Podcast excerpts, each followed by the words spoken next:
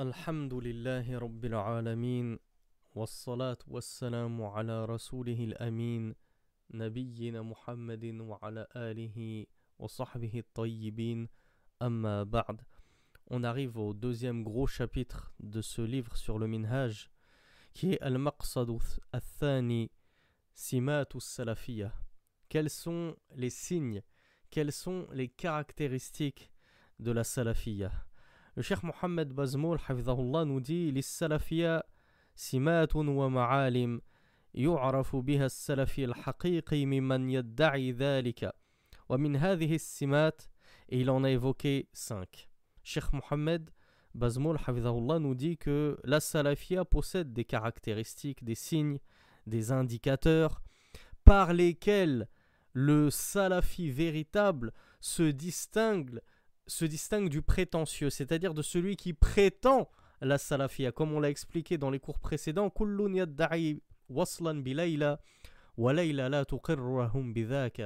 Tout le monde se réclame de Layla, mais Layla ne leur accorde pas cette prétention et s'innocente de cela.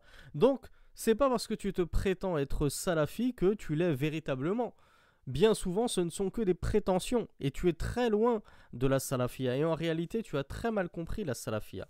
Donc Cheikh Mohamed Bazmoul ici nous rapporte 5 indices, 5 indicateurs qui vont pouvoir te permettre de juger toi-même est-ce que véritablement tu es salafi ou bien tu te prétends tu prétends avoir adhéré à un minhaj qui s'innocente de toi. Ce minhaj s'innocente de toi?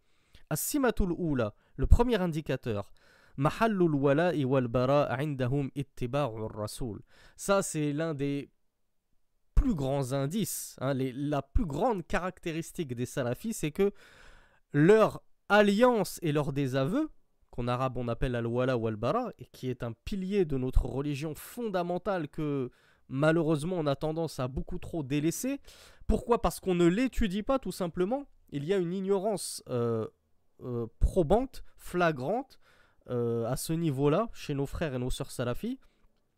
Donc sachez que Al-Wala wal-Bara, l'alliance et, le désaveu chez les salafis, elle se fait en fonction du suivi du messager d'Allah sallallahu alayhi wa. Bien sûr, on ne détaille pas tous ces points-là puisque Shir Mohammed va tous les détailler un par un. Donc deuxième point, As-Simatu Thaniya, Shi'aruhum al Leur slogan, le leitmotiv des salafis, c'est quoi? Al-ittibar, le suivi. Al-ittibar qu'on oppose fréquemment à al-ibtidar, l'innovation justement. Nous, on n'innove pas. On se contente de suivre. Qala Allah, qala Rasulullah. Allah a dit, le messager d'Allah a dit, on les suit. On ne cherche pas à innover des choses que ni Allah ni le messager n'ont apportées. As-simatu thalitha yantahijuna al-wasatiyya fi. La troisième caractéristique, c'est qu'ils suivent le juste milieu dans toutes leurs affaires. Et ça, on l'a longuement expliqué. À chaque fois, on a prouvé que le minhaj des salafs, la voie des salafs salih, des pieux prédécesseurs, elle se situe dans toutes les questions, dans toutes les affaires, dans tous les domaines, dans tous les chapitres euh, de, la religion, elle se situe toujours entre les deux extrêmes, entre le laxisme de certains et l'extrémisme d'autres. Donc Cheikh Mohamed Bazoum nous dit les salafis, la salafia se distingue en cela des autres mouvances, qu'elle est toujours dans toutes ses affaires, dans toutes les questions, surtout dans le juste milieu, al-wasatiyya. As-simatur rabi'a, quatrième caractéristique, annahum ahlu wa la quatrième caractéristique, c'est que les salafis, ce sont les gens de l'union. Un Sheikh euh, Al-Albani n'avait de cesse d'appeler à cela. L'union entre les gens, n'essayons pas de diviser la communauté, mais soyons plutôt de la rassembler, mais sur quoi? Sur ce sur quoi étaient les, les, pieux prédécesseurs, bien évidemment. Donc nous, les salafis, on ne cherche pas la désunion, contrairement à ce que les ennemis de la salafia prétendent et supputent, en disant les salafis ce sont ceux qui divisent la Ummah. C'est entièrement faux. Mais plutôt les salafis, ce sont les plus à même et les plus promptes à appeler toute la Ummah et tous les hérétiques à délaisser leurs hérésies et à venir se cramponner au câble d'Allah, au livre d'Allah, à la religion authentique d'Allah, à l'islam originel la sunna purifiée du messager d'Allah. Donc nous, nous sommes les gens où la salafia, c'est al-i'tilaf wal le rassemblement, la concorde sur ce sur quoi étaient les pieux prédécesseurs. C'est-à-dire au fil de ta couleur de peau, au fil de ta nationalité, au fil de ton âge, au fil de ta profession, au fil de ton sexe. Donc peu importe que tu sois noir ou blanc, que tu sois un homme ou une femme, que tu sois petit ou âgé, que tu sois algérien ou malien ou français ou américain ou chinois, on s'en moque de tout ça. Nous, on se rassemble tous ensemble, les salafis. Mais pas comme les Ikhwan al-Muslimoun, pas comme les frères musulmans. Non, nous, on se rassemble sur la sunna, le Coran et la sunna, le minhaj des pieux prédécesseurs. Et à partir de ce moment-là, à partir du moment où on est d'accord là-dessus, alors on ne regarde pas toutes ces différences qui nous différencient, comme la couleur de peau, la différence de la langue, la nationalité, l'origine, etc., etc. Et les salafis, comme le dit Sheikh Mohamed Bazmoul, ils se différencient des autres par leur fermeté sur la vérité. Ils sont fermes, ils s'accrochent fermement à la vérité. Ils ne changent pas de masque au gré des événements, hein, comme je l'ai prouvé dans une récente publication depuis l'accession au pouvoir des talibans, que certains euh, Ikhwani Takfiri étaient les premiers à condamner le coup d'État de euh, du général Sisi contre Mohamed Morsi. Et jusqu'à aujourd'hui encore, il continue à le traiter de tyran, sanguinaire, etc. Et lui refuse la légitimité de pouvoir, al-wilaya. Il refuse de le considérer comme étant le wali ou al-ahd du pays d'Égypte. Mais par contre, dès que ce sont les talibans, Hein, dès que ce sont des takfiris comme eux, là, il n'y a plus aucun souci. Là, on ne conteste plus les coups d'État. Au contraire, on est très content. Et tout de suite, tout de suite, on se soumet euh, à leur euh, autorité. Parce que ce sont les détenteurs de l'autorité maintenant. Donc, vous voyez, les salafis ne sont pas comme ça. On n'a qu'un seul discours et un seul visage. On ne change pas de discours et de visage en fonction de nos passions. Lui, je l'aime pas alors je refuse de le suivre. Mais lui, je l'aime bien, alors je le suis. Non, ça, ne marche pas comme ça. Mais on suit les pieux prédécesseurs dans tout. Que cela nous plaise ou non, que cela contrevienne à nos passions ou non. Et ça, c'est vraiment une grande différence entre le salafi et les autres. Et notamment les Ikhwan al-Muslimoun. Ils font vraiment partie, eux et les Shia, des plus mutalawwinoun. C'est vraiment des gens qui, euh, comme le caméléon, changent de couleur euh, au gré des paysages qu'ils traversent. Ces gens-là changent de minhaj, changent de voix, ils n'ont aucune fermeté, ils n'ont aucune certitude dans leur religion, mais ils changent d'opinion et d'avis au gré des événements. Et ils disent blanc un jour et le lendemain ils vont dire noir. Ils disent halal un jour, le lendemain ils disent haram. Ils sont capables de tout et, leur, et, contraire. Et enfin, la dernière spécificité à Simatul Khamisa, أنهم يشتغلون بإقامة الدين بطلب العلم الشرعي وتطبيقه Et comme est vrai cette parole de Sheikh Mohammed Bazmoul, Hafizahullah, il nous dit que la cinquième et dernière caractéristique de la salafiyya et des salafis, c'est qu'ils s'occupent de revivifier cette religion, de mettre en pratique cette religion, d'appliquer cette religion, comment En l'étudiant, hein, comme on l'a expliqué dans notre dernier khutbah, et comme l'a si justement euh, chapitré l'imam al-Bukhari dans son Sahih, al-ilm wal-amal. La science précède indubitablement la parole et l'acte. Tu ne peux pas parler et tu ne peux pas agir avant même d'avoir étudié. Mais pour pouvoir parler, il faut que tu saches de quoi tu vas parler. Pour pouvoir agir, il faut que tu saches comment agir. Donc Sheikh Mohamed Bazmoul nous dit que nous, les salafis, nous sommes ceux qui réellement étudions la science. Bien sûr, al-ilm shara'i, comme on l'a expliqué, c'est la science religieuse. C'est pas les sciences mondaines comme les mathématiques, euh, la biologie, la chimie, euh, l'astronomie, toutes ces choses-là. Non, ici, il est question de sciences religieuses, la aqidah, le fiqh, le hadith, le tafsir, etc., etc., etc. Et enfin, sa mise en pratique.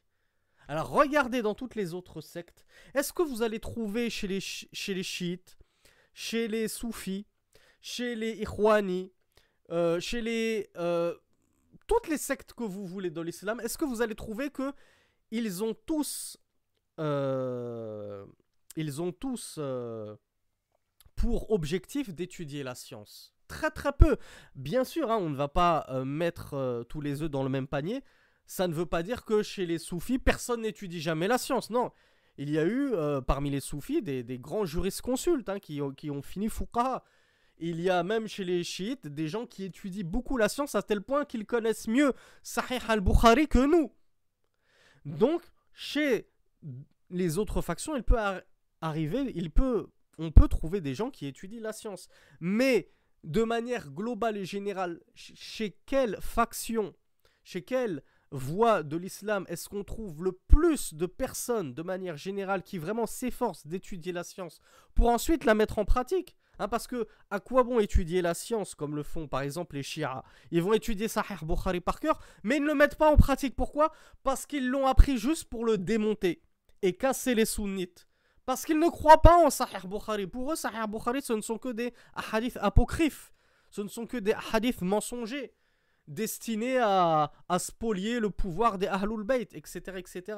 Donc réellement, les seuls qui font l'effort d'étudier la science et qui ensuite font l'effort de la mettre en pratique, eh bien ce sont les salafis. Et Sadaqa Sheikh Mohamed Bazmoul, comme il a dit vrai, moi je le remarque en tout cas, autour de moi, les seuls qui essaient vraiment de faire l'effort d'apprendre sérieusement la science, eh bien à chaque fois on voit que la plupart d'entre eux, ce sont ceux qui se réclament de la salafia.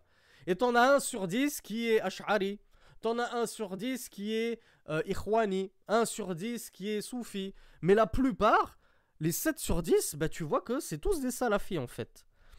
Donc maintenant, on va procéder à, la lecture et, la traduction de ces 5 caractéristiques à la hiddatin, séparément comme l'a fait Sheikh Mohamed Bazmoul Il nous dit As-simatul oula, mahallul wala'i wal bara'i indahum ittiba'ur rasoul. Donc on a dit que la première caractéristique de la salafia, c'est que au sein de la salafia, Al-Wala wal-Bara, l'alliance et le désaveu, elle se fait en fonction du suivi du messager d'Allah sallallahu alayhi wa, sallam.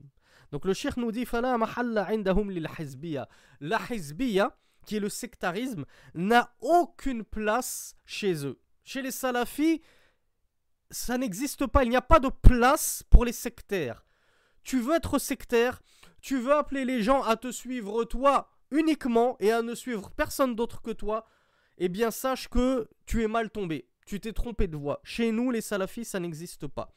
Il nous dit فلا محل عندهم للحزبية التي تجعل شخصا أو مبدأ أو كتابا غير القرآن العظيم وسنة النبي محلا للولاء والبراء.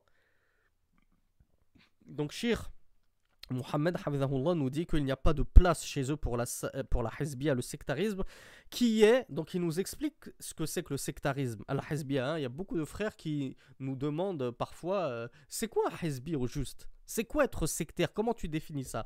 Mais cher Mohamed te donne la définition. Il te dit le sectarisme, c'est le fait de prendre un individu, ou bien un principe, ou bien un livre, en dehors du Coran et de la sunna du messager d'Allah, et tu fais l'alliance et le désaveu sur cela. Prends par exemple l'établir. Au lieu de faire l'alliance et le désaveu sur Al-Qur'an wa Sunnah, ils vont te faire l'alliance et le désaveu sur Mohamed Ilyas. Tu suis Mohamed Ilyas, tu es avec nous. Tu suis, on est avec toi. Tu ne suis pas Mohamed Ilyas, tu n'es pas avec nous et on est contre toi. C'est ça. Et c'est pareil, les, les, les, les, les al-Muslimoun, les frères musulmans, tu as ta carte de membre, tu suis Hassan al-Banna, tu suis leur tête de l'égarement. Tu es avec nous, on est avec toi. Tu ne le suis pas, tu n'es pas avec nous et on est contre toi. Mais nous, les salafis, si par exemple, on a des frères salafis d'Algérie qui ne suivent que Shir Farkaous, par exemple, ou ils suivent leur chour d'Arabie Saoudite, et ils ne suivent pas spécialement Sheikh Raslan, non pas parce qu'ils le rejettent ou qu'ils le dédaignent, mais parce que voilà, ils se contentent d'étudier avec leur là. Et donc, si tu leur dis est-ce que tu écoutes Sheikh Raslan, ils vont te dire euh, non, non, naktafi bi Sheikh Farkaus. Ça nous suffit, Sheikh Farkaus, on a déjà euh, suffisamment de cours et de paroles de lui à étudier pour aller regarder euh, les chouïrs d'Égypte. Mais, alhamdoulilah, on sait que c'est un grand savant, on le respecte. eh bien jamais tu ne trouveras un salafi qui va te dire Ah, t'écoutes pas Sheikh Raslan Eh bien, t'es pas un salafi. T'es pas avec nous, non. Chez les salafis, ça n'existe pas. Pourquoi? Parce que nous, on n'isse pas les chouyours, on n'isse pas les personnes sur des piédestaux au point qu'on fasse l'alliance et la désaveu sur eux. Sur pardon. Ah, t'écoutes pas Shir Salih al Par exemple, toi, tu écoutes principalement Shir Ibn Baz, Shir Ibn Uthaymin et Shir Al-Fawzan. T'as une prédisposition, une prédilection pour ces trois shirs que tu affectionnes particulièrement. Et tu n'écoutes pas, par exemple, Shir Salih al-Sheikh ou bien le Mufti, Abdelaziz al-Sheikh. Tu ne trouveras jamais un salafi qui va te dire Ah, tu l'écoutes pas Eh ben, on est contre toi et t'es contre nous. On n'est pas ensemble. Non On ne prend pas les gens comme ça et on fait al-Wala ou al-Bara dessus. Lui, tu le suis? Ah ben, t'es avec nous. Tu le suis pas? T'es pas avec nous. Non, ça n'existe pas. Ça n'existe justement que chez les sectaires. Ou bien tu prends un principe tu prends un principe, un leitmotiv, comme les, les, les, les shi'ar des Ahl al-Bida, hein, les, les, les slogans des gens de la Bid'a, comme par exemple les slogans des Juan al-Muslimin. Si tu adhères à ce slogan, tu es avec nous. Si tu n'adhères pas à ce slogan, tu n'es pas avec nous. Chez nous, les salafis, ça n'existe pas. Notre seul slogan, comme l'a dit Cheikh Mohamed Bazmoul, c'est Al-Ittiba' le suivi, le suivi de quoi? Du Coran et de la Sunna. C'est pour ça que, et enfin, Cheikh Bazmoul nous dit, ou bien un livre. Hein, tu prends un livre et tu fais Al-Wala ou Al-Bara dessus. Par exemple, Kanzul Ummal, de euh, le livre, le sacro-saint livre des Tablirs. Tu l'apportes aux gens et tu leur dis, si vous euh, suivez ce livre, vous êtes avec nous, on est avec, on est avec vous. Si vous ne le suivez pas, alors c'est la guerre. Vous n'êtes pas nos frères, on n'est pas avec vous, vous n'êtes pas avec nous. Non, nous, le seul livre sur lequel on base notre alliance et notre désaveu, c'est le Coran. Et les hadiths du messager d'Allah sallallahu alayhi wa, sallam, comme l'a dit Cheikh Mohammed Bazmoul. Mais vous allez voir que dans toutes les autres factions, ou en tout cas une grande partie des, des, des, des factions, des 73 branches ou, ou, sectes de l'islam, ben vous allez voir qu'ils sont, ils sont sectaires parce qu'ils se basent tous ils basent tous leur alliance et leur désaveu sur un homme, sur un livre, sur un principe, qui n'est ni le messager d'Allah sallallahu alayhi wa, sallam, ni le, ni le Coran, le Coran, ni ittiba'u salaf, le principe qu'est ittiba'u salaf, le suivi des salafus salih, des pieux prédécesseurs. Donc Cheikh Mohamed Bazmoul nous dit إذ كل من جعل متبوعه محلا للولاء والبراء غير الرسول فهو من أهل التفرق والاختلاف il nous dit quiconque prendra son suivi, son, l'être qu'il a suivi, la personne qu'il a suivi, pour objet de al-wala ou al-bara, objet d'alliance et de désaveu. Cette personne n'étant pas le messager d'Allah, il nous dit rasoul en dehors du prophète. Lui, bien sûr, bien sûr, c'est le seul qu'on prend pour objet le prophète, objet d'alliance et de désaveu. Mais quiconque va prendre autre que le prophète, même si c'est un sheikh salafi, moi, je prends Sheikh Al-Albani. Je prends Sheikh Intel. Je prends Sheikh Ibn Taymiyyah. Quiconque le suit, il est salafi. Quiconque ne l'écoute pas, ne lit pas ses livres, etc., c'est pas un salafi. Non. La, seule personne qui est digne d'être suivie dans tout, c'est Rasulullah. Mais Ibn Taymiyyah, si tu dis, si tu ne suis pas tout ce qu'il dit, alors t'es pas salafi, t'es pas avec nous, ça n'existe pas dans notre religion. Voilà pourquoi on ne cesse de rappeler à nos amis qui affectionnent tout particulièrement le suivi des mazahib, on leur dit toujours vous êtes libre, il n'y a aucun problème à suivre une école de jurisprudence. L'école d'Abu Hanifa, l'école de l'imam Malik, l'école de l'imam Shafi'i, l'école de l'imam Ahmed, oui, mais le fait de les suivre absolument dans tout ce qu'ils ont apporté, quand bien même une personne va t'apporter la preuve que cet avis est faux et que toutes les preuves contraires, euh, toutes les preuves plutôt vont dans le sens contraire et que ton chéri s'est singularisé par cet avis, il est tout seul à tenir cet avis et tous les autres illustres savants, ils n'ont pas tenu cet avis. Et toi, malgré toutes ces preuves-là, tu continues à t'obstiner à vouloir suivre ton école, tu refuses d'en sortir comme si c'était interdit d'en sortir, ben là, c'est comme si tu avais pris le fondateur de cette école, par exemple l'imam Malik ou l'imam Abi Hanifa, parce que tristement, c'est surtout dans ces deux mazahib, dans ces deux écoles qu'on rencontre le plus grand nombre de muta'assibun, de, de personnes sectaires justement. Pourquoi elles sont sectaires? Parce qu'elles ont pris l'imam Malik ou l'imam Abu Hanifa comme si c'était un rasoul, comme si c'était un messager infaillible qu'on ne pouvait pas contredire et dont on ne pouvait pas sortir de ses avis et de ses opinions. C'est interdit pour moi de sortir de mon école, même si tu m'apportes le dalil. Contraire, je reste sur l'avis de l'imam Malik, même si j'ai aucune preuve qui corrobore son avis. Non. Donc vous voyez, malheureusement, même chez les sunnites, les partisans des écoles, ben on trouve des sectaires qui raisonnent comme les sectaires, qui font de certaines personnes des objets d'alliance et de désaveu, sur lesquels c'est impossible de, de, de, de, sortir de l'autorité de telle personne. Donc, Sheikh Mohamed Bazmour nous a dit quiconque va prendre autre que le messager d'Allah parmi les personnes qu'il suit aveuglément. Il va les prendre pour objet de alliance et de désaveu. Eh bien, celui-là fait partie des gens de la dissension et de la divergence. À c'est justement ceux qui vont ben, scinder la Ummah, creuser des, fossés et des tranchées dans la Ummah, qui vont diviser les gens. Donc ce ne sont pas les salafis qui divisent les gens, c'est absolument faux. Mais plutôt ce sont les sectaires qui, en appelant à leur secte, en appelant à leur imam à eux, à leur livre à eux, à leur principe à eux, ce sont eux qui divisent les musulmans qui, à la base, sont tous censés être réunis sous la coupole de Al-Qur'an wa Sunnah.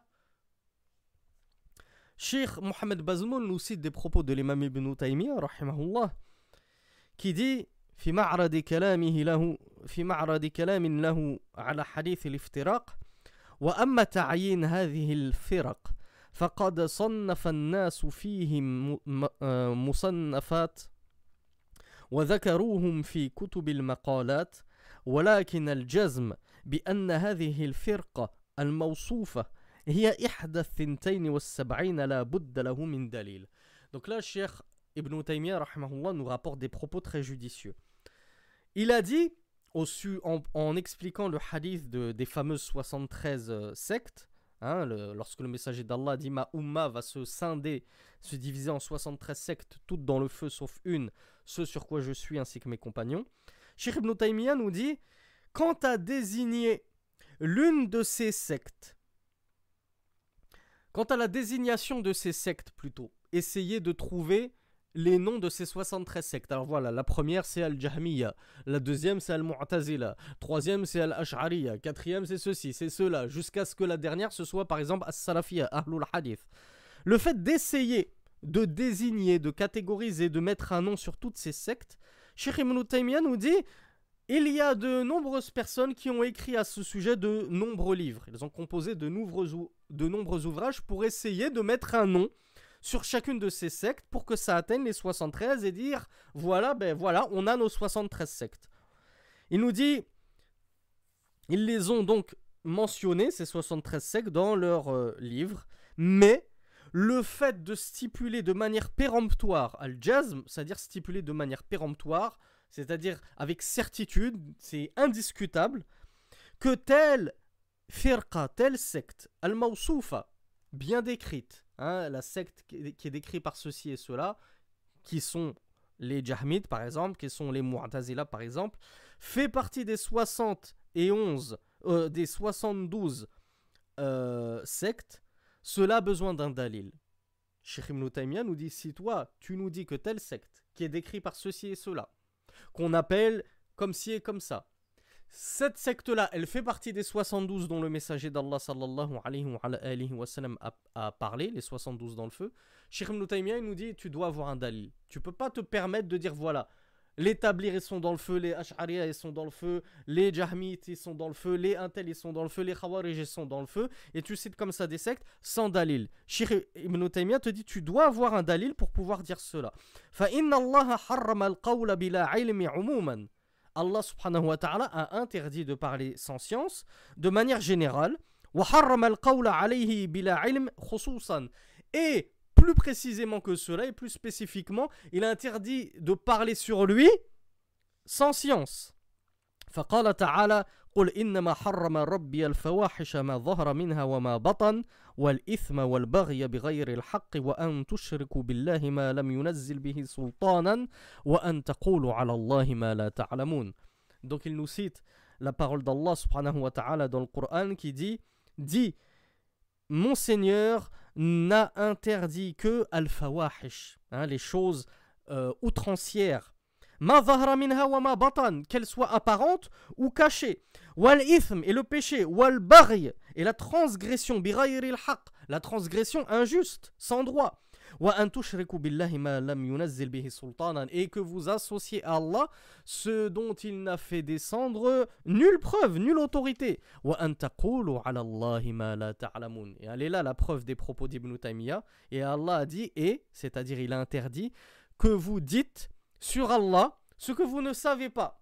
Donc si t'es pas sûr, t'as pas de preuve que telle et telle secte, elle fait bien partie des 72 promises au feu, ne le dis pas abstiens-toi, ou bien ramène ton dalil, comme nous dit Cheikh, Cheikh l'Islam ibn Taymiyyah.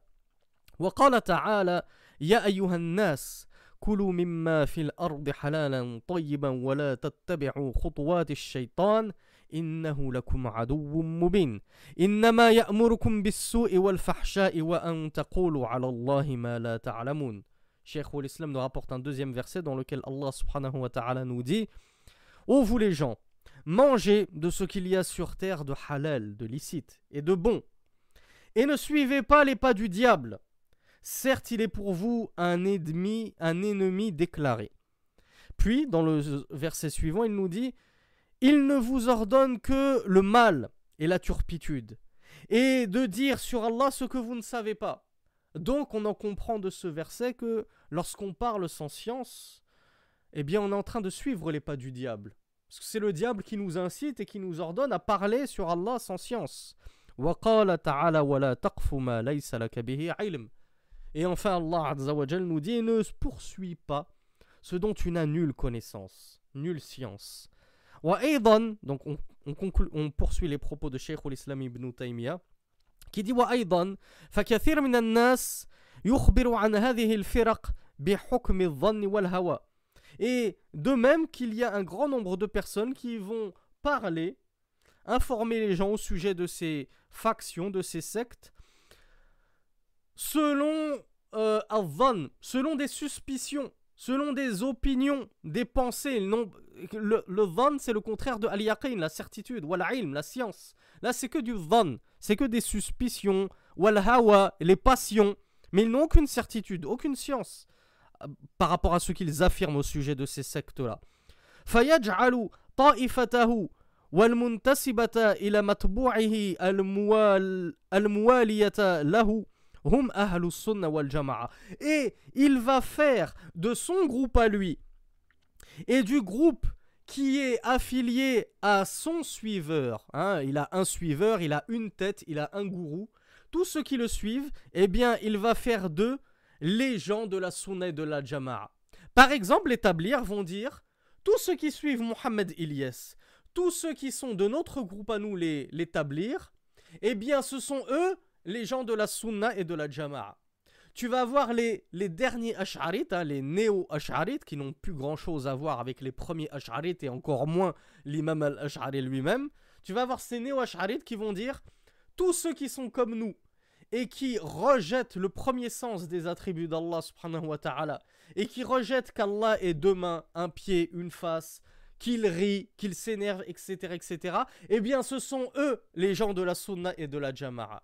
Donc voilà ce que nous dit Sheikh al-Islam ibn Taymiyyah. nous dit c'est ces gens qui vont parler sans science, juste avec du dhan et selon leur passion, et qui commencent à prendre tous ceux qui sont avec eux dans leur mouvance, pour des gens de la sunna et de la jama'a et qui va faire de tous ceux qui s'opposent à sa mouvance et qui ne suivent pas son suiveur, son gourou à lui, les gens de la bid'a, par exemple les vont dire tous ceux qui ne sont pas tablirs, et notamment les salafis, ce sont des gens de la bid'a, ce sont des gens de l'innovation. Les néo-ash'arites, les ikhwani, les soufis vont vous dire les salafis, ce sont des mubtadi'in, ce sont des gens de l'innovation, et surtout les néo-ash'arites ce sont ceux qui sont le plus en guerre contre les salafis. Pourquoi? Parce qu'ils prétendent que les salafis, les gens de la sunna, sont des anthropomorphistes. Or, je ne sais plus quel salafus salih des toutes premières générations avait dit il fait partie des signes des jahmiya, des jahmites, de traiter les gens de la sunna de mujassima, d'anthropomorphistes. Donc, tu peux être sûr, ya que lorsqu'on traite les salafis d'anthropomorphistes, celui qui les traite de cela, c'est un jahmite.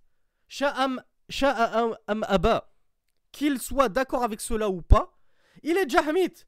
Puisque pour lui, les gens de la sunna qui attribuent à Allah ce qu'il s'est attribué lui-même ainsi que son messager, ce sont des mujassima, des anthropomorphistes. Non, c'est plutôt toi qui es un mu'attila, qui fait partie des mu'attila, qui fait partie de ceux qui dépouillent Allah de tous ses noms grandioses et de tous ses attributs de gloire et de magnificence. Ensuite, Cheikh l'Islam nous dit le fait de prétendre, avec tes passions, sans la moindre science et certitude, que tous ceux qui suivent ton gourou, c'est eux les gens de la sunna de la jama'a, et tous ceux qui sont en contradiction avec lui, et qui ne le suivent pas, ce sont les gens de la bid'a de l'innovation, cela est un égarement manifeste.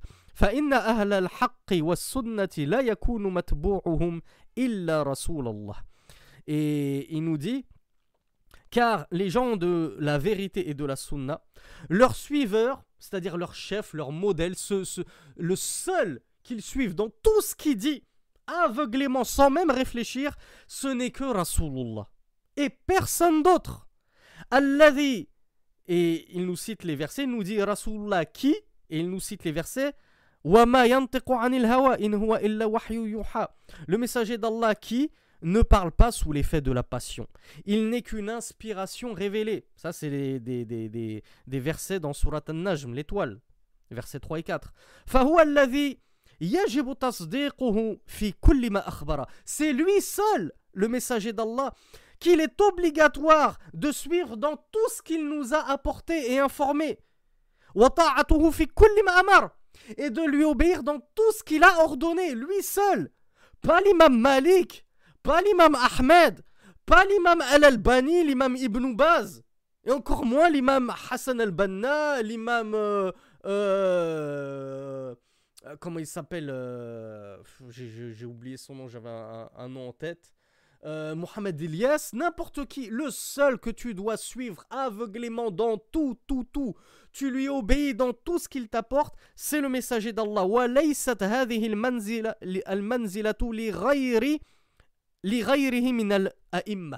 Et cette place, ce piédestal sur lequel est hissé le messager d'Allah, c'est-à-dire que on l'obéit dans tout ce qu'il nous apporte, on l'écoute dans tout ce qu'il dit. On ne rejette absolument rien de lui. L'imam Malik, rahimahullah, dit On prend de tout le monde et on rejette illa qabr Sauf celui qui gît dans cette tombe. Et il a indiqué du doigt la tombe du messager d'Allah. Je vous rappelle que l'imam Malik enseignait dans la mosquée du messager d'Allah. Voilà pourquoi il a, pu indiquer sa tombe. Donc l'imam Malik te dit, tous les hommes, tous les plus illustres savants, tous les sommets, les montagnes de science de cette Oumma, on prend d'eux, mais on peut rejeter d'eux, parce qu'ils ne sont pas infaillibles. Et au contraire, forcément et indubitablement, ils sont amenés à avoir fait des erreurs. Pourquoi? Parce que s'ils n'avaient commis aucune erreur, ça veut dire qu'ils auraient été des prophètes, voire même des anges. Puisqu'on a expliqué que même les prophètes étaient sujets à faire certaines erreurs de jugement. Et alors, les leurs, compagnons les corrigeaient. Ya Rasulallah, si tu penses que c'est mieux de camper à tel endroit pour la guerre, moi je te suggère plutôt un autre endroit que j'estime être plus judicieux. Et on a vu que même les prophètes, sallallahu alayhi wa sallam, pouvaient tomber dans de petits péchés, les péchés mineurs. Cependant, ils ne persistaient pas dessus. Ils demandaient tout de suite pardon à Allah et Allah leur pardonnait et Allah les corrigeait. Donc il n'y a pas de souci là-dessus. Mais alors, tu oses toi dire, par exemple, l'imam Malik, l'imam Abu Hanifa, il a aucune erreur. Comment tu peux te permettre de dire que mon imam, mon école, cet avis, il est faux? Comme si, dans ton école, tout était vrai. Comme si ton madhab, l'école malikite, c'était directement la révélation d'Allah. Un Coran bis. Un Sahih Bukhari bis. Seconde version où tout est authentique, tout est correct. Non forcément, toute œuvre humaine, il y a une petite faille dedans. Même Sahih al-Bukhari, forcément, il peut y avoir une petite faille dedans. Ça ne peut pas être parfait, car la seule œuvre parfaite, c'est Al-Qur'an. Pourquoi? Et je dis œuvre entre guillemets, puisque le Coran, c'est la parole d'Allah.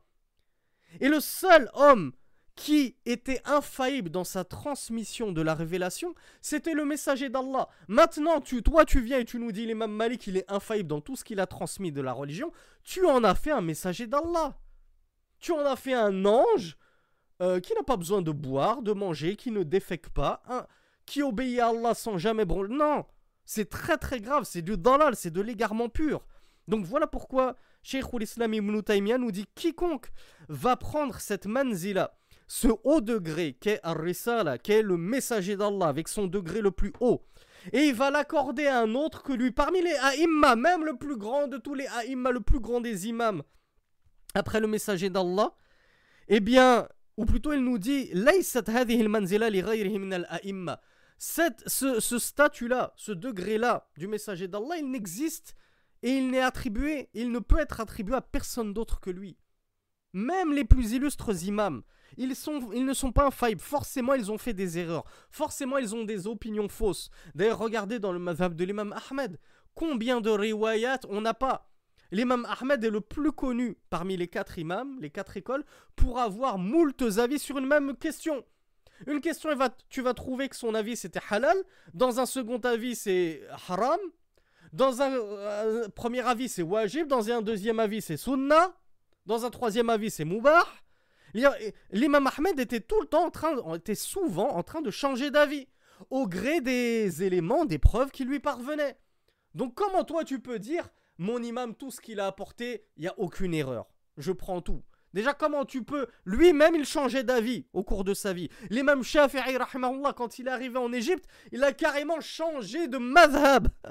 Il avait son madhab, son al-qadim, comme on l'appelle, l'ancien madhab, et qui euh, n'est plus mis en pratique par les Shafi'ites. Les Shafi'ites ne se basent pas sur al-madhab al-qadim.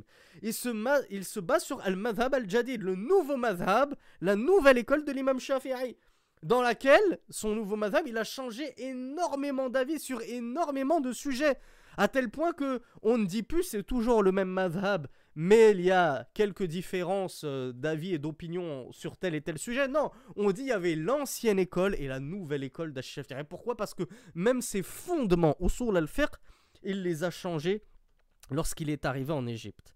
Donc Cheikh l'Islam nous dit kullu minan min.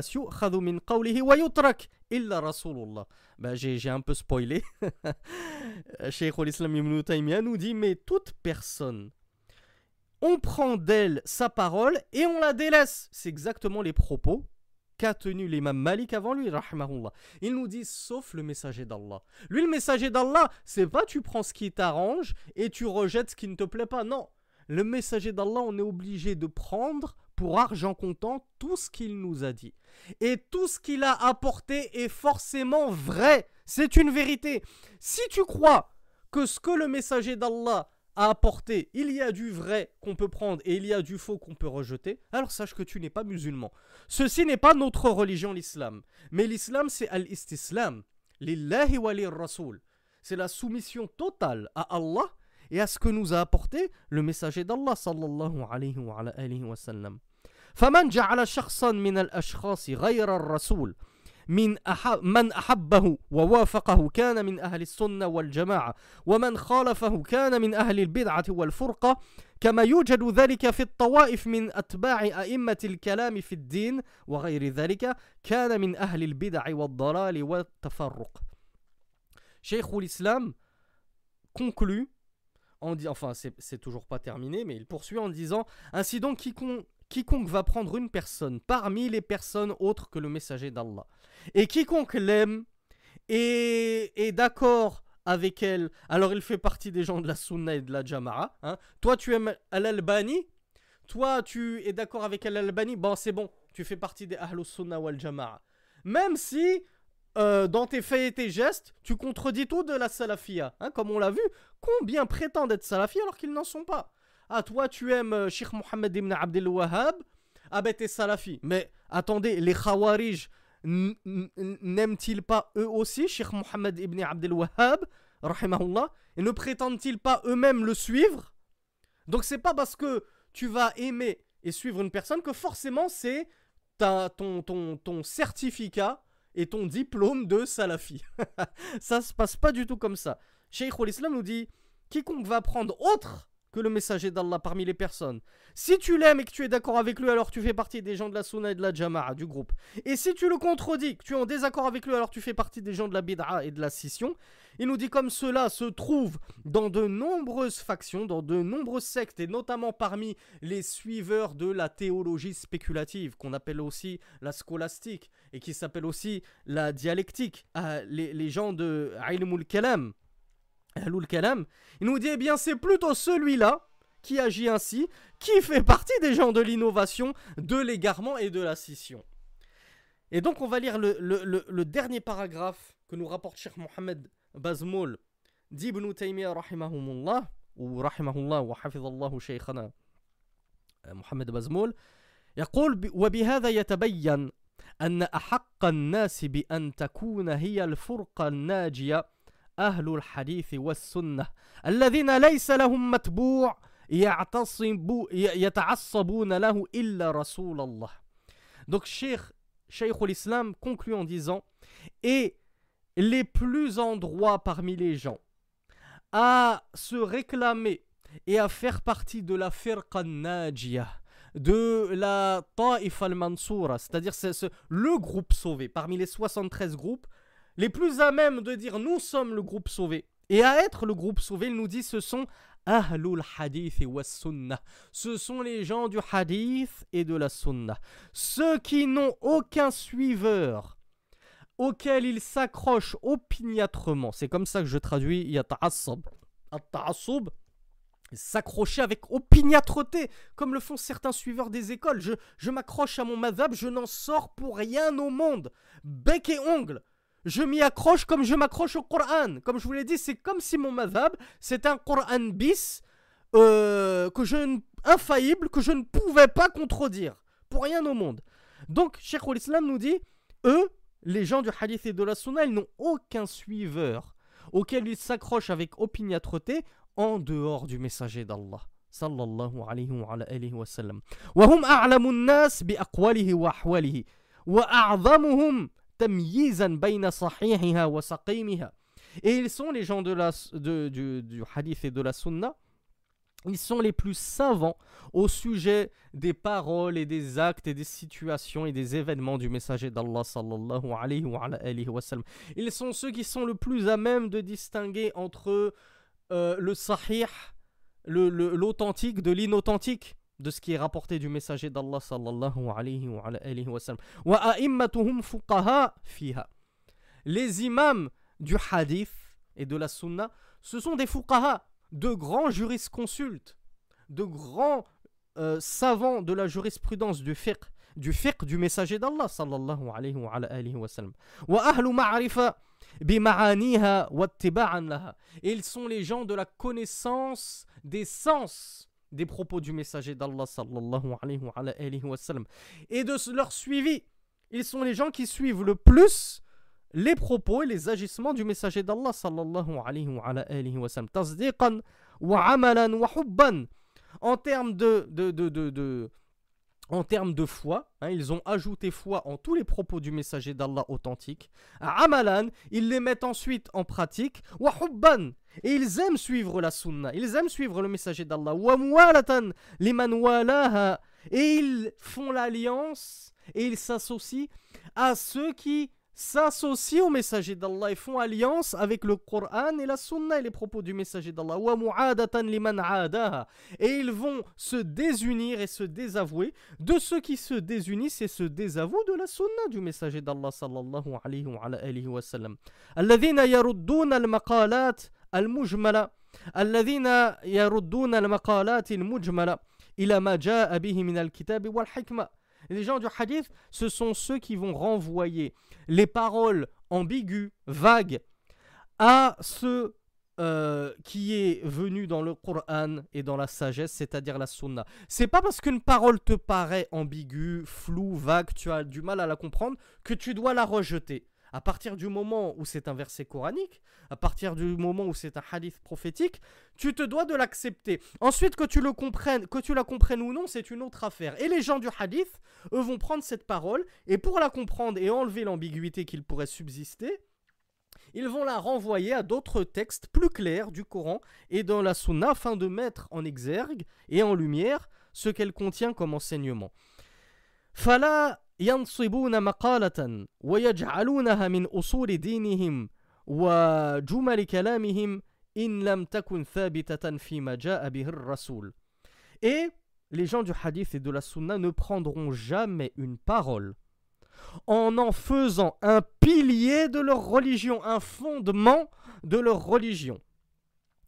Si elle n'est pas établie authentiquement du messager d'Allah sallallahu alayhi wa alayhi wa sallam بل يجعلون ما بعث به الرسول من الكتاب والحكمة هو الأصل الذي يعتقدونه ويعتمدونه Fin des propos de l'imam Ibn Taymiyyah qui nous dit mais plutôt eux leur usul, leur fondement, les piliers de leur religion, c'est ce qu'a apporté le messager d'Allah sallallahu.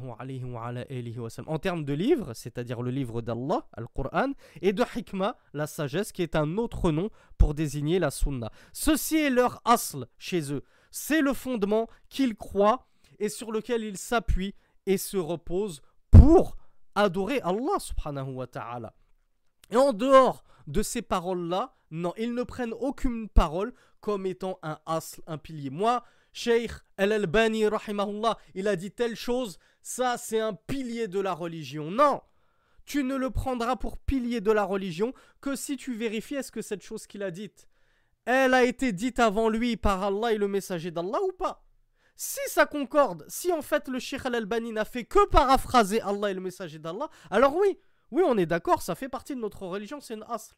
Mais si c'est une parole qui ne se trouve ni dans le Coran ni dans la Sunna, tu ne peux pas en faire un pilier de ta religion sur lequel tu fais l'alliance et le désaveu. Et ainsi se termine euh, cette brève traduction du premier signe caractéristique des salafis, de la salafia, qui est l'alliance et le désaveu. Nous ne faisons l'alliance et le désaveu que sur la personne du messager d'Allah sallallahu alayhi wa alihi wa sallam et personne d'autre que lui. أقول قولي هذا سبحانك اللهم وبحمدك أشهد أن لا إله إلا أنت أستغفرك وأتوب إليك وصل اللهم على نبينا محمد وآخر دعوانا أن الحمد لله رب العالمين